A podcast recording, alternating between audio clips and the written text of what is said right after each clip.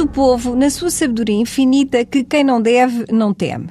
Dizia há bem pouco tempo, no seu discurso de abertura do ano judicial, o Sr. Presidente do Supremo Tribunal de Justiça, Juiz Conselheiro Noronha Nascimento, que enquanto os sigilos profissionais se destinam a defender direitos de cidadania, os sigilos bancários e fiscal defendem normalmente privilégios de grupo.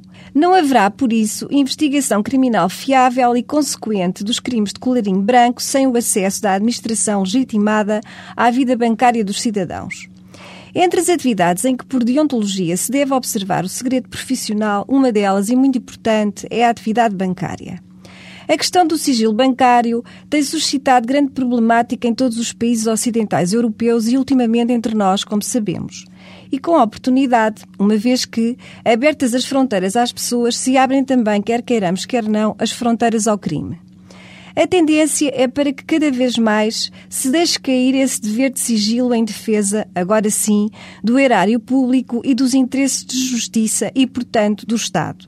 Na Suíça, historicamente guardiã do sigilo bancário absoluto, há uma tendência para lhe conferir um caráter mitigado. E isto para se evitar favorecer a evasão fiscal, a cobertura de operações criminosas e o acolhimento de capitais de proveniência oculta. E que fazer quando estão em causa interesses de descoberta da verdade, interesses de persecução da justiça?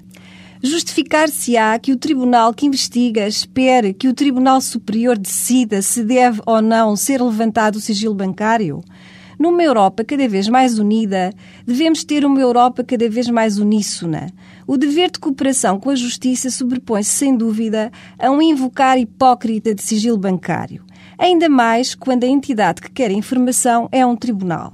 A demora que se faz sentir nas inúmeras voltas que um processo dá até que o Tribunal Superior libere o banco do seu dever de sigilo permitem outras tantas inúmeras voltas que contribuem em muitos casos para uma fuga à justiça que se deseja atempada e pronta.